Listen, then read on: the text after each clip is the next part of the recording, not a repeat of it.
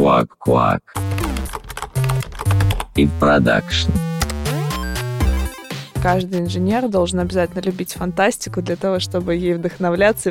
Такая вот большая, сочная фантазия о прекрасном будущем. Мы тут прогорели, мы тут э, неправильно что-то там продумали, и идея была как бы так себя. О чем болтаем? Привет, Стас. Я так давно тебя не видела. Это на самом деле неправда. Я вижу тебя достаточно часто, но я давно не видела тебя вживую. И в подкастерской, наверное. И в подкастерской. Да, взаимно, Маша, тоже очень рад тебя видеть. А, Я, кстати, не сказала, что я рада. Ну да ладно, я просто констатировала факт, что я давно тебя не видела. А еще я давно не видела наших слушателей. К сожалению, я их и не увижу, но всем привет. Привет-привет. Я надеюсь, что они скучали. Ты как думаешь, они скучали? О, да, я думаю, что они очень сильно скучали. Мне кажется, у нас получился очень крутой первый сезон. Если вы вдруг не слушали не слышали его, обязательно исправьте это, послушайте, там было очень много всего интересного. А если вы вдруг сильно скучали или наоборот не скучали, и мы вам вообще не нравимся, вы можете теперь написать нам об этом прямо вот своими ручками, и мы прямо прочитаем в нашем телеграм-канале который называется, естественно, Куатеньков. Там вообще много всего интересного, и анонсы нашего подкаста, каждого из выпусков тоже будут там. А еще, кстати, если вдруг вы слушаете нас в аудиоформате и страдаете от этого и хотели бы слушать нас на Ютубе, то на Ютубе мы теперь тоже внезапно есть. Первый сезон уже можно послушать. Не могу сказать, что посмотреть, потому что там только обложка, но послушать его можно и на Ютубе тоже. Но обложки там достаточно прикольные. Советую заглянуть. Обложки там вообще супер классные получились. Возможно, это лучшее, что получилось у нас за первый сезон. Я шучу. Мы начинаем второй сезон. Ура! Ура! Из чего? Внезапно. Не очень радостный у меня был голос, но... Не-не, все, все было отлично. С чего мы начинаем вообще наш второй сезон? Стас, расскажи, о чем мы будем разговаривать во втором сезоне? Второй сезон у нас будет не менее завораживающим. А, Мы его посвятим популярной теме, которая важна в каждой команде, во всех процессах разработки. Угадали? Да, это Shift Left и Shift Right тестинг и практики на разных этапах разработки ПО. И чтобы практики не смешивались в голове, мы решили построить сезон как процесс разработки. Будем говорить о практиках на разных этапах, начиная от идеи и заканчивая смертью продукта. Хо-хо-хо. Ну, ты вот тут сказал, так лихо начал, что мы будем обсуждать Shift Left и Shift Right тестинг. Вдруг кто-то из Не наших знает, слушателей, да, подключился А, к ну нам да, только кстати. сейчас и не знает, что это такое. Вообще, это набор практик э, и подходов. Shift Left тестинг — это такой подход в тестировании, в котором QA погружается в работу на самых ранних стадиях разработки. Другими словами, QA начинает тестировать продукт уже на уровне идей. Ну, а Shift Right тестинг — это, соответственно, наоборот, когда QA максимально близко взаимодействует с поддержкой, а, возможно, даже тестирует продукт после его выпуска. Страшноватенько, но об этом мы поговорим в конце сезона, так что сейчас забудьте. Сейчас про Shift Left, потому что мы, как Стас отлично сказал, будем вести наш сезон согласно этапам разработки. Начинаем мы, соответственно, с идеи. И первая наша тема — яблоко Ньютона.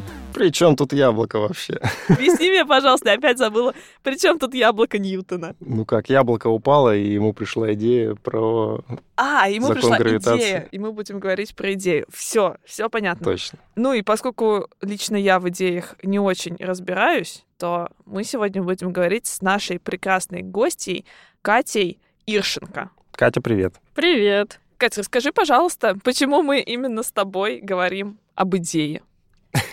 А, Отличный вопрос. Э, Ну, возможно, потому что мне в моей работе очень часто приходится что-то придумывать и воплощать. Потому что ты Потому что я менеджер продукта. Ого, Вот. круто. Расскажи, пожалуйста, еще чуть-чуть о своем продукте, потому что у нас в группе компаний очень много очень разных продуктов, чтобы мы так накидывали те вопросы чуть ближе к, может быть, твоей команде. Хорошо. Сейчас я менеджер продукта в Тинькофф Travel и занимаюсь всем, что связано с кэшбэками. Но на самом деле опыт э, был разный. Могу рассказать, наверное, про много чего. Могу рассказать про заявки в инвестициях, могу рассказать про кредитную историю, могу даже рассказать, наверное, про в целом создание какого-то нового продукта или сервиса. И в том числе, э, как понять, что он будет работоспособным или нет, и как хранить идею. Катя, Да. но ты вот нам рассказала про себя и про продукт, и мы будем говорить с тобой сегодня про идею.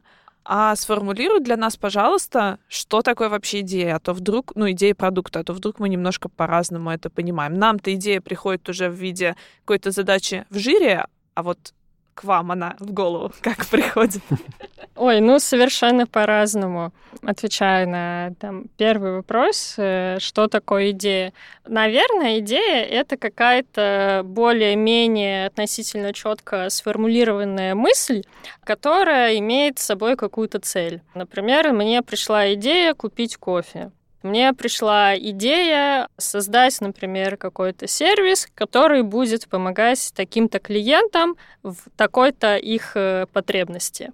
В целом как-то так. А вот если разработчикам пришла на ум идея все отрефакторить, это идея или задача? Хороший вопрос. Давайте подумаем. А, Я думаю, что вначале это идея, вот, которая можно потом а, дальше разбить на какие-то подзадачи, которые, ну, наверное, сам разработчик сможет э, для себя декомпозировать. Слушайте, а мне кажется, что это вообще не идея. Мне кажется, это вообще какая-то проблема. Ну, то есть, когда мы говорим про какую-то презентацию идеи до команды, то мы как бы говорим команде, зачем это нужно, ну, в идеале, да? То есть не просто, типа, «Ой, я вот хочу там сделать что-то. Ты как бы должен команде донести, зачем ты это хочешь сделать. То же самое со стороны разработки. Если у него появляется какое-то желание отрефакторить, наверняка он понимает, зачем он это хочет сделать. То есть он наверняка сталкивается с какими-то сложностями там в реализации, и он хочет исправить какую-то свою проблему, может быть, или комплекс проблем и выполнив тот самый рефакторинг. То есть мне кажется, что это вовсе не идея, а вот прям конкретная задача, проблема, которую вот он хочет пофиксить у себя. Я хочу понять разницу. Ну вот почему нам что-то приходит от продуктов, а что-то как будто бы приходит, например, из поддержки, но это не всегда баг, а иногда это фича. И вот она тогда тоже должна пройти через этап идеи? Или вот с какими идеями вы как продукты работаете? Так, ну идеи бывают разные, вот. Э, Раз мы говорили про рефакторинг, это тоже идея, вот, но, возможно, не совсем продуктовая, потому что идея хорошая что-то улучшить, вот, но скорее есть какая-то проблема, что там код не работает или там сервису немножечко нехорошо, и поэтому было бы неплохо что-то исправить этим рефакторингом. Если мы говорим о какой-то больше продуктовой идее, то здесь, скорее всего, она возникает от какой-то потребности, в первую очередь э, клиентской. Предположим, у нас уже есть какой-то работающий сервис, при этом им пользуются клиенты, но им что-то не нравится. И тогда мы, например, можем послушать клиента, о чем они говорят, и найти что-то для себя, какую-то новую идею. А как нам, собственно, улучшить вот этот клиентский опыт? Это и будет продуктовая идея. Например, возьмем кэшбэк. Э, Вроде бы все отлично, клиент у нас делает покупку, мы ему возвращаем э, денежки через какое-то время. Клиент должен быть, по идее, счастлив. Ну или мы так думаем. Но э, мы можем посмотреть э, на э, пользовательский фидбэк, пообщаться с поддержкой, о чем вообще наши клиенты говорят, просят, с какими темами обращаются, и из этого, например, сделать какой-то вывод, что у клиента есть проблемы, что не всегда понимает, когда ему придет кэшбэк, а какой у него кэшбэк будет, или он просто о нем забыл и просто пытается с какими-то вопросами к нам достучаться. При этом это может быть на разных этапах. Это может быть, например, до покупки, это может быть после покупки.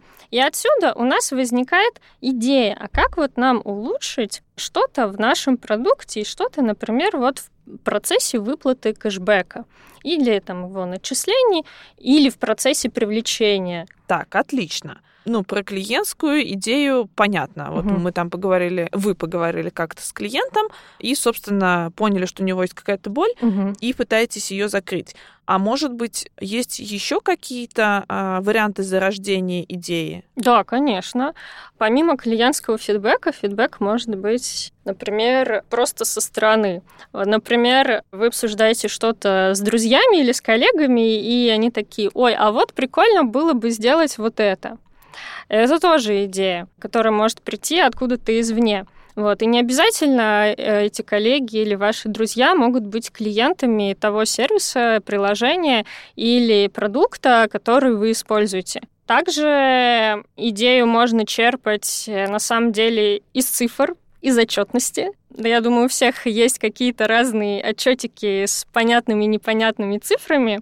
И на самом деле там можно покопаться и что-то новое для себя открыть. Это на самом деле может быть какая-то директивная идея, когда вот кто-то большой сверху, назовем его топ, пришел со своей крутой идеей уже в команду, спустил ее вниз и такой, ну, надо делать. Это тоже идея, это тоже случается. А вот тут можно вопрос. Да. А бывает такое, что вот с этой идеей команда как бы вообще не согласна, не понимает, зачем она нужна, и как бы вы таки продавливаете, нет, это надо, потому что вот он так сказал, и вы начинаете это делать? Или А, все-таки нужно перефразировать как-то эту идею от топа до команды, чтобы команда реально осознала важность, нужность там, этой ценность этой задачи и пошла и сделала ее?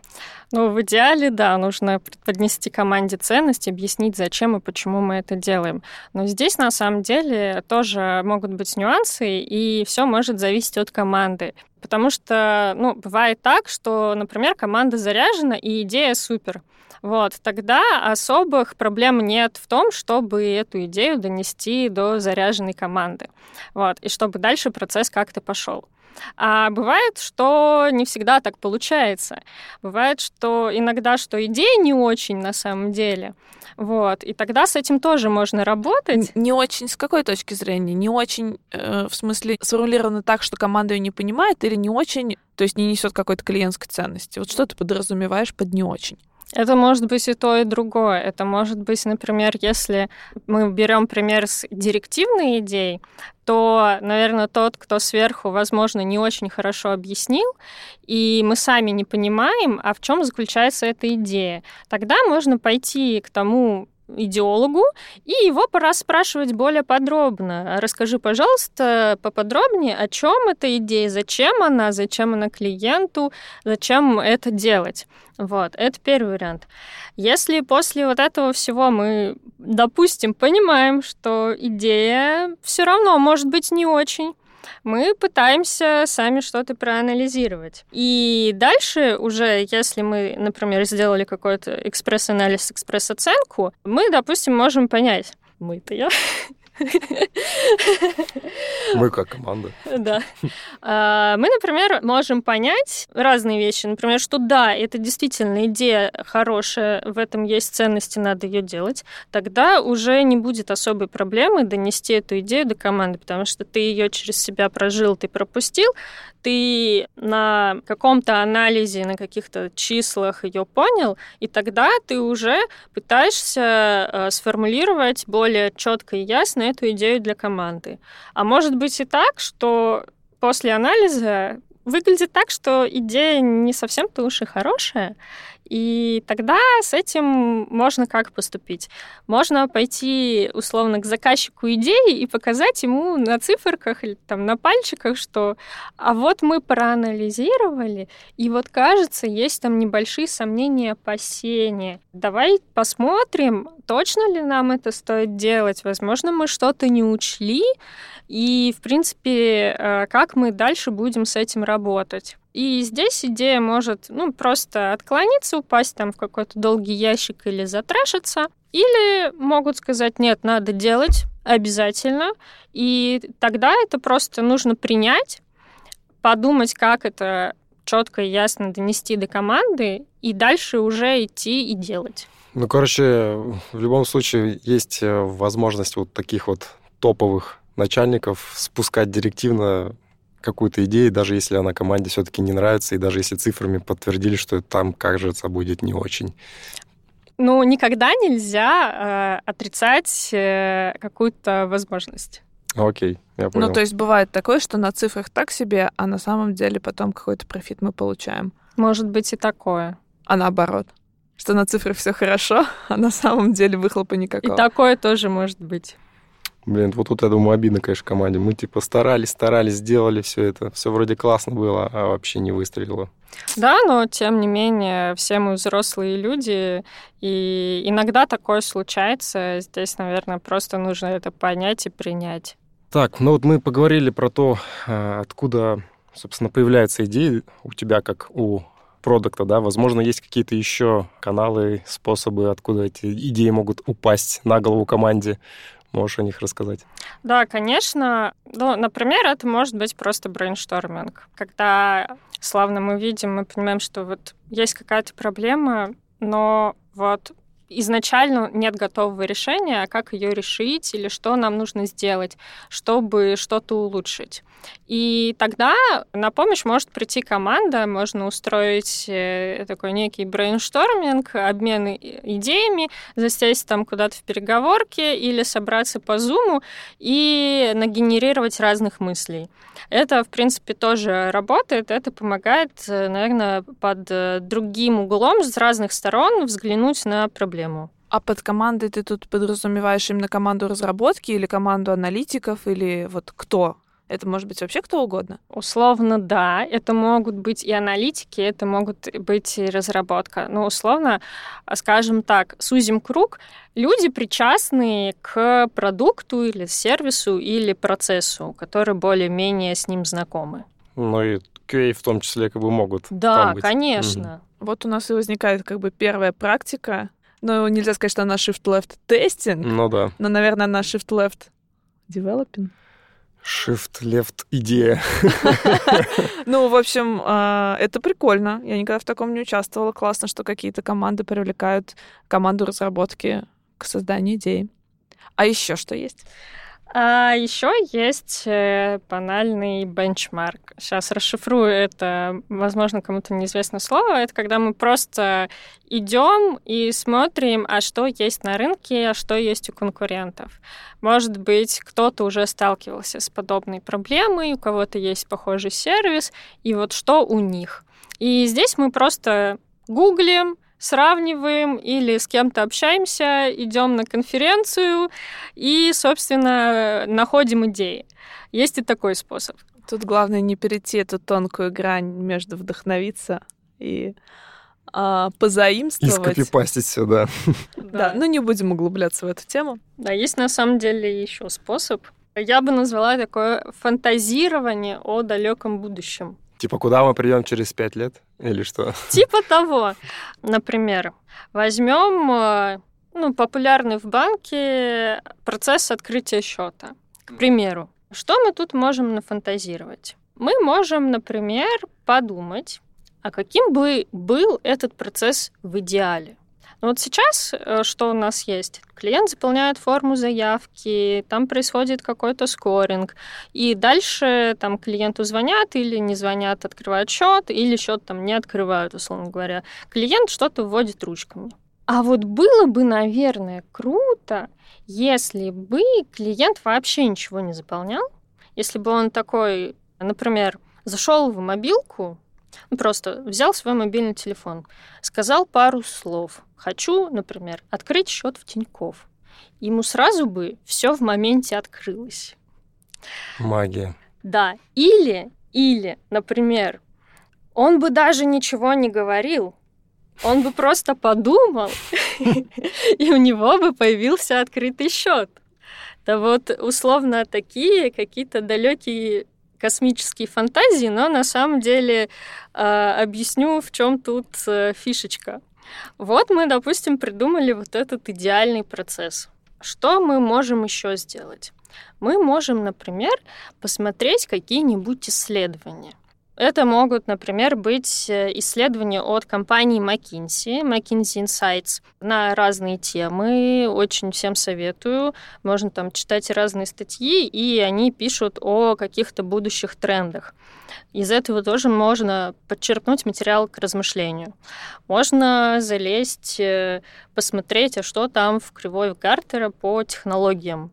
И примерно тоже посмотреть, а какие технологии будут в будущем, и можем ли мы эти технологии как-то использовать в своем там процессе, фиче или продукте. Что мы делаем дальше?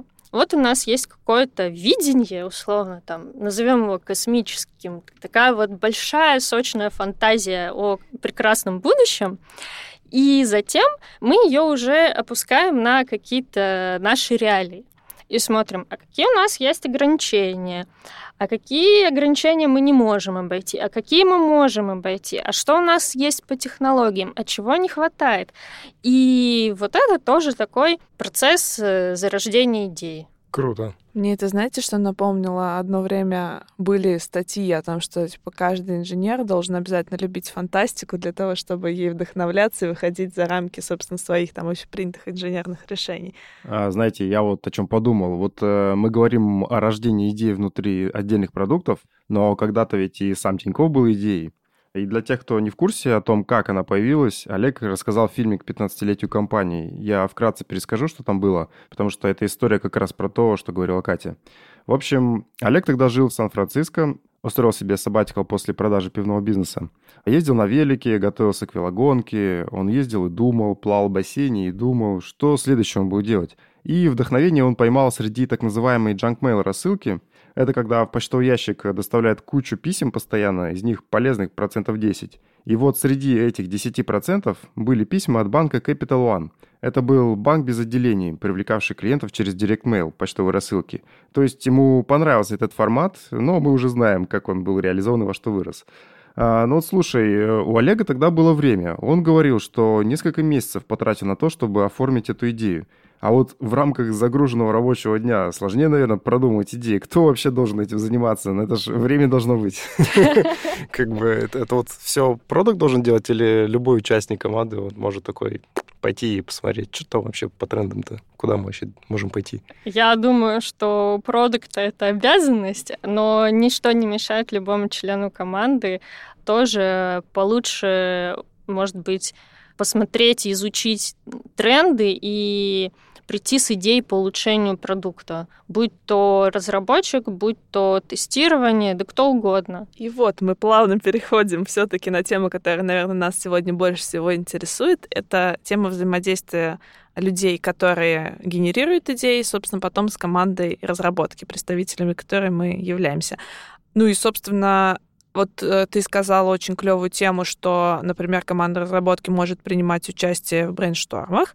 Это классно. А расскажи, пожалуйста, как еще вы взаимодействуете с командой разработки? Вообще, вот насколько плотно у вас э, это взаимодействие? Но здесь, наверное, стоит раскрыть такой момент, что команды разработки бывают разными, и взаимодействие с ними тоже может от этого строиться по-разному. То есть вот есть, например, чисто выделенные продуктовые команды.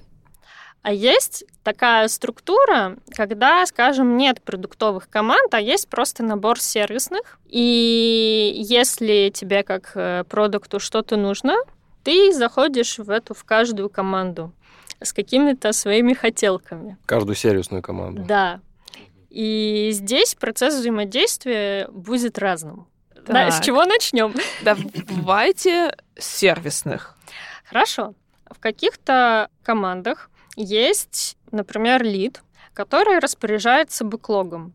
И с какой-то идеей или там с задачами для реализации этой идеи нужно заходить к нему и ему доказывать э, важность или там срочность э, вот этой конкретной идеи. И условно продавать э, вот эту идею и с ним решать вопросы. Есть команды, где есть, например, открытое планирование, где сидят э, все заказчики, у которых есть куча задач на вот эту сервисную команду. И здесь э, нужно будет тоже всем объяснять, почему там твоя задача важная, ну, условно говоря, питчить. Что может быть еще?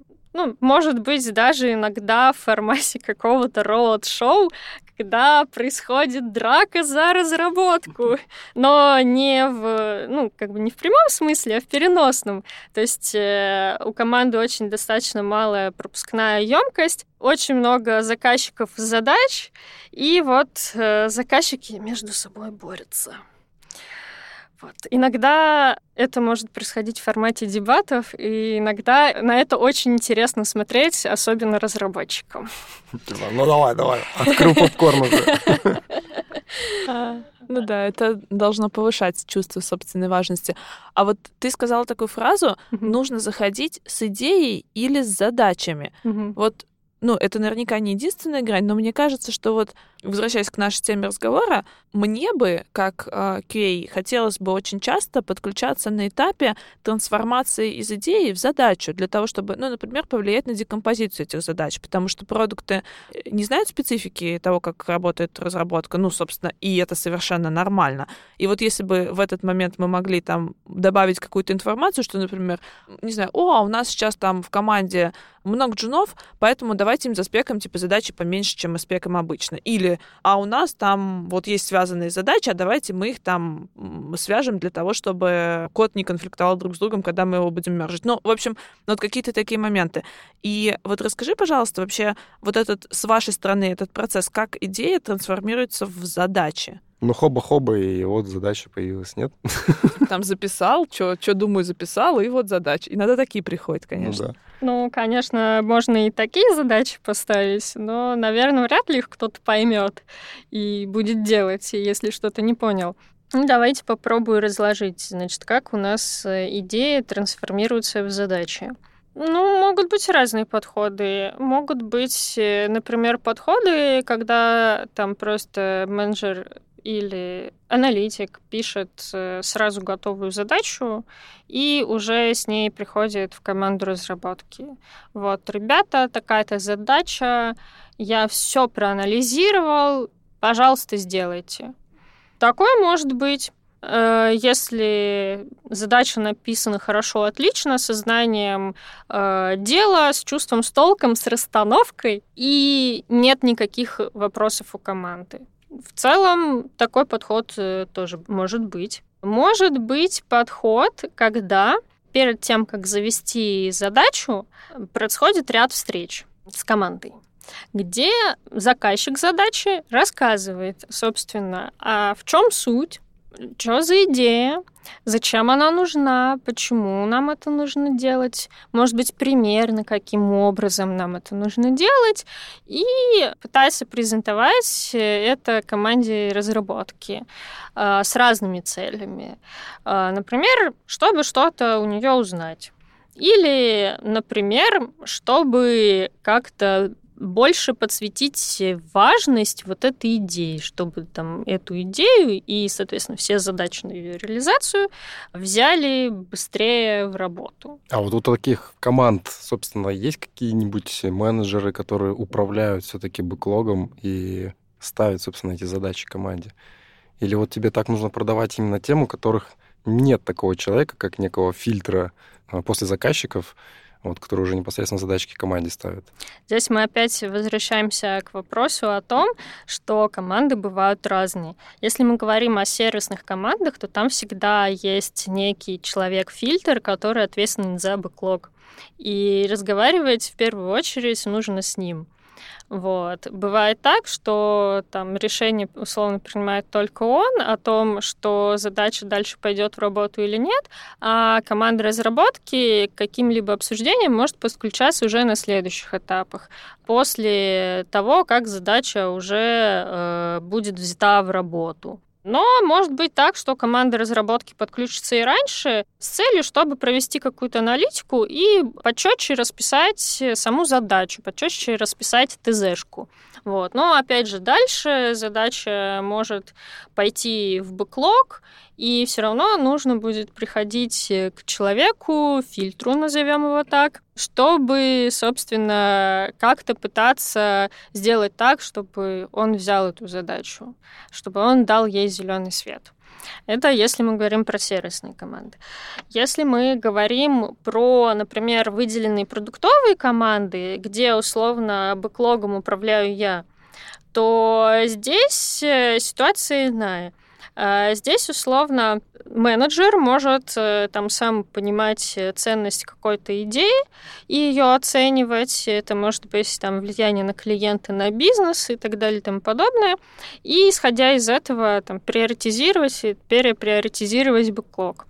Вот, и собирать дальше команду и говорить, ребята, вот такая крутая идея, мы ее будем делать тогда-то, а вот я вам сейчас про нее расскажу. Интересно. А вот смотри, ты говоришь, что может быть и так, и это, угу. и, и там разные конфигурации команды, угу. разные подходы. А тебе самой больше какой подход нравится? Ну, то есть какой подход ты считаешь более эффективным? Допустим, в случае сервисной команды и в случае продуктовой команды. А вот что значит эффективный? Как лучше идея долетает до команды разработки, чтобы она действительно реализовалась, воплотилась в жизнь? А вот для тебя это эффективно, а для меня вот эффективно, чтобы она быстрее дошла до пользователя.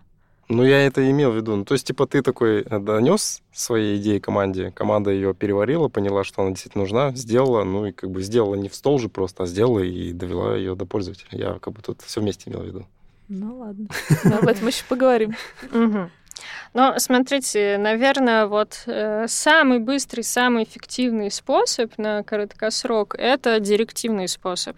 Когда, условно, есть карт-бланш от топов или так называемое, там, не знаю, письмо счастья, и с этим письмом тебе двери открыты просто в любую команду, к любой разработке, и ты точно знаешь, что все сделают быстро. Потому что он так сказал. Да. Но но этот способ работает только на краткосрок. Э, каждый раз э, в долгосрочную это не работает. Почему? Наверное, вы зададите мне такой вопрос. Да, кстати, почему? А, потому что никто не любит работать из-под палки. Вот. Особенно если мы говорим об э, умных, творческих, креативных людях. Э, все хотят что-то создавать, ощущать свою полезность, понимать свой какой-то собственный вклад. Вот. А директива — это когда кто-то сверху спустил, и условно у тебя практически нет возможности высказать что-то свое, какое-то свое мнение. Тебе просто нужно сжать зубы и сделать. Сжать зубы, особенно если тебе не нравится то, что нужно сделать. Вот. Наверное, как я сказала, в краткосрок это один из самых эффективных способов. Но если мы не рассматриваем такой кейс. Если мы, наверное, говорим про какие-то обычные процессы, то здесь, мне кажется, наиболее эффективный подход это когда команда продуктовая, и когда э, ты стараешься вовлекать команду на более ранних этапах э, жизненного цикла разработки. Почему? Потому что команда тогда чувствует какую-то сопричастность к этой идее, когда есть вот эта какая-то сопричастность, что вроде как я вот тоже принимал участие в обсуждении, как-то дальше эта идея и вот задачи, которые с ней связаны, они дальше идут легче. Ты согласен, Стас? Да, я согласен. Мне кажется, это очень круто быть причастным к этому. Но здесь на самом деле э, еще играет роль, наверное, построение отношений с командой. Потому что, условно, если там, например, не все члены команды между собой ладят и воспринимают, например, тебя как менеджера в штыки, то здесь на самом деле будет очень трудно э, как-то это исправить и наладить более-менее нормальный процесс поставки ценностей до клиента. И здесь э, для менеджера э, наверное, вот самым главным является построение доверительных отношений с командой, при том в долгосрок. То есть, ну, условно, если ты адекватный, нормальный человек, и ты классный, и с тобой приятно работать, то с тобой будут работать. А если нет, ну, как бы и нет. Я с тобой полностью согласна, что, ну, как бы взгляд с другой стороны, что самый эффективный подход это когда э, ты планируешь, как бы продаешь идею, потом планируешь ее, соответственно, вместе с командой, вовлекаешь максимально.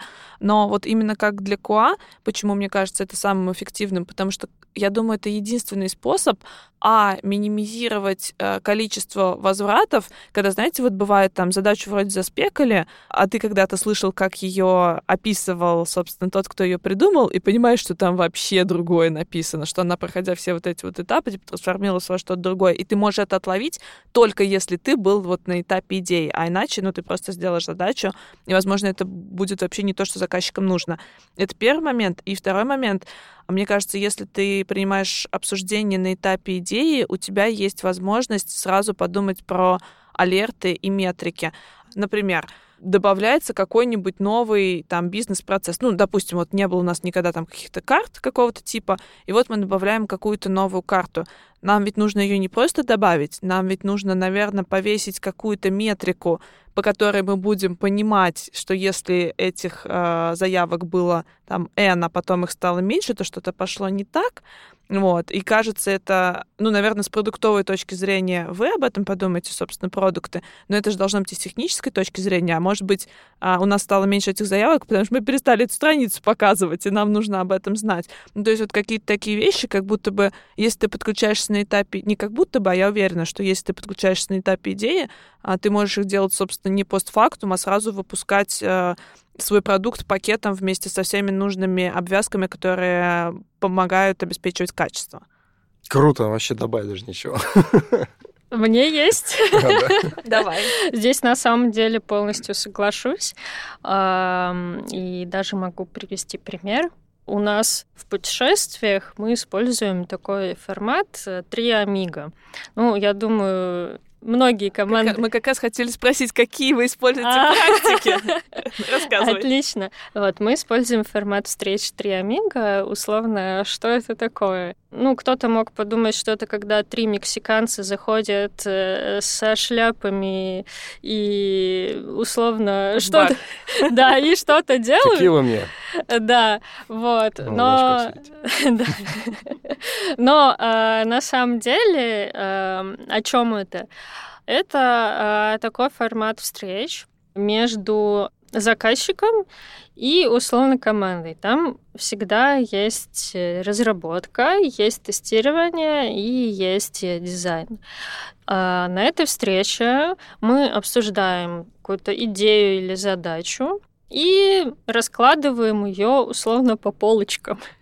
Вот. Э, команда может задавать любые вопросы, и, собственно, заказчик э, или там тот, кому эти вопросы адресованы, на них отвечает. И тем самым мы получаем на выходе то, что на более раннем этапе у нас просто, во-первых, срезаются куча вопросов, вся команда понимает, наверное, целостную картинку, а что они будут делать, и примерно, может быть, даже как, или, или там какие есть ограничения, потому что бывают разные специфики, бывает так, что там дизайнер может красиво, круто нарисовать, но с точки зрения разработки это нереализуемо. Вот. А, тестирование также а, как уже было сказано, может сразу понять, что нужно будет сделать, на что обратить внимание, там, начать продумывать какую-то тестовую модель. И на выходе мы условно получаем э, то, что ну, наверное, в будущем на перспективу сокращения времени доставки идеи до конечного пользователя. Да, это видно обычно на метрике какой-нибудь time to market.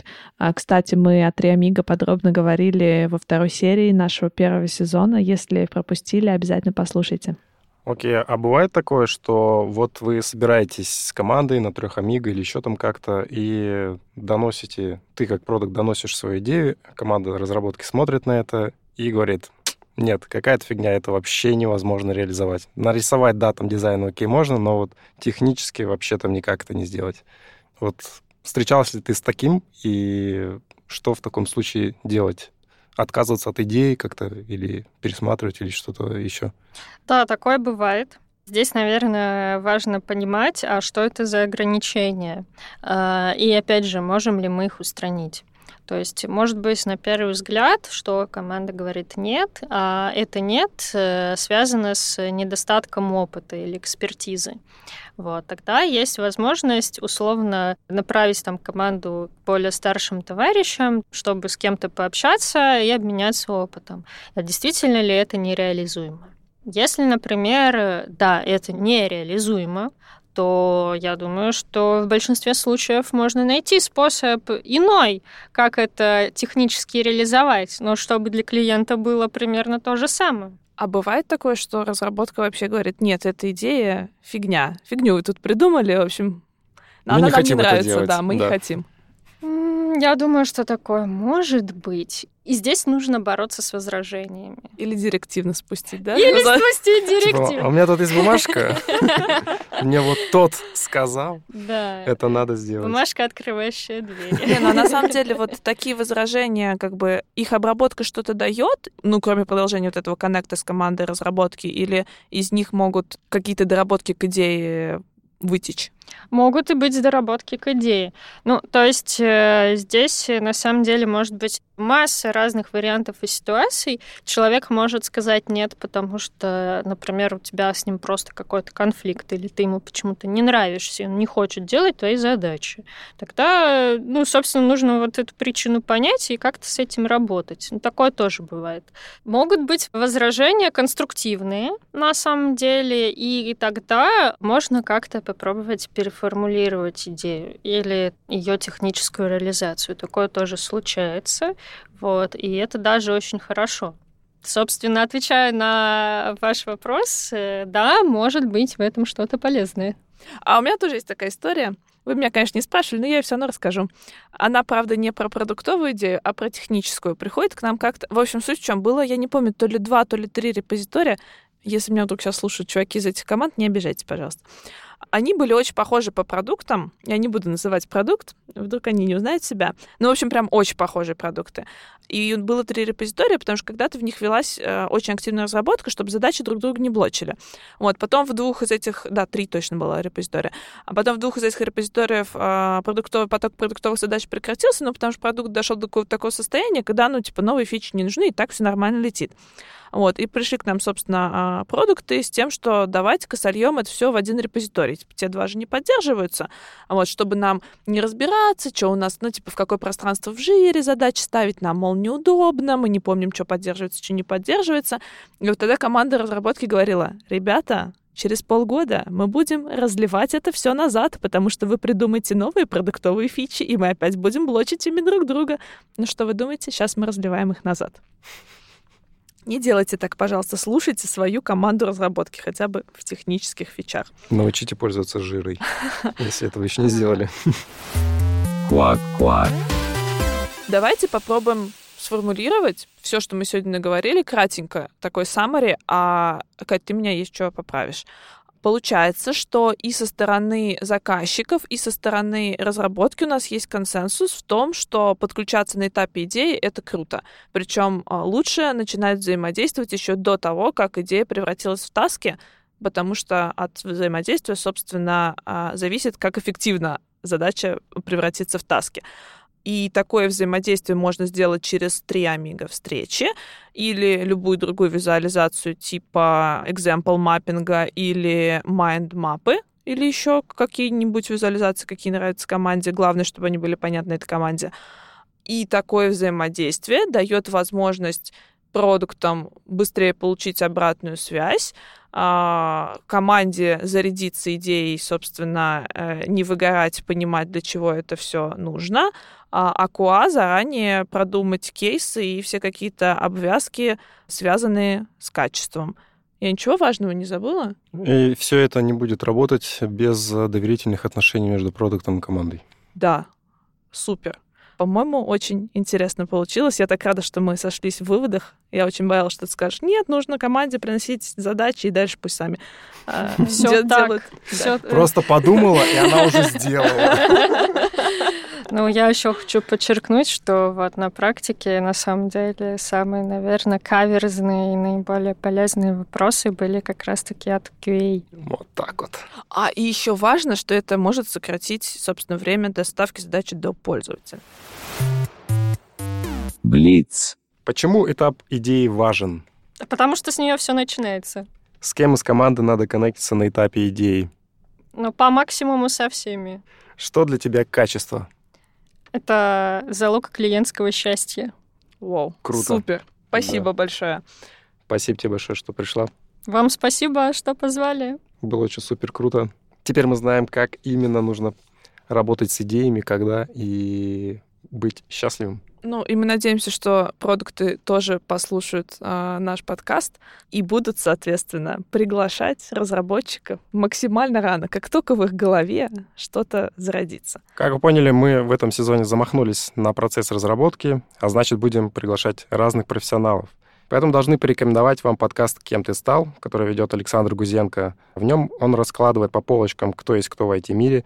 В гости к Саше приходят представители самых разных профессий, тех, о которых вы даже не подозревали. И каждый рассказывает о своей работе и о том, как он вообще попал в IT. У каждого, сами понимаете, крутые кейсы, так что слушайте и подписывайтесь. Этот выпуск выходит накануне праздника, День тестировщика, с чем мы вас и поздравляем. Ура! А еще скоро День разработчика, а потом еще День системного аналитика. Коллеги, вы потрясающие с наступающими праздниками. Юху! Куак-куак. И продакшн.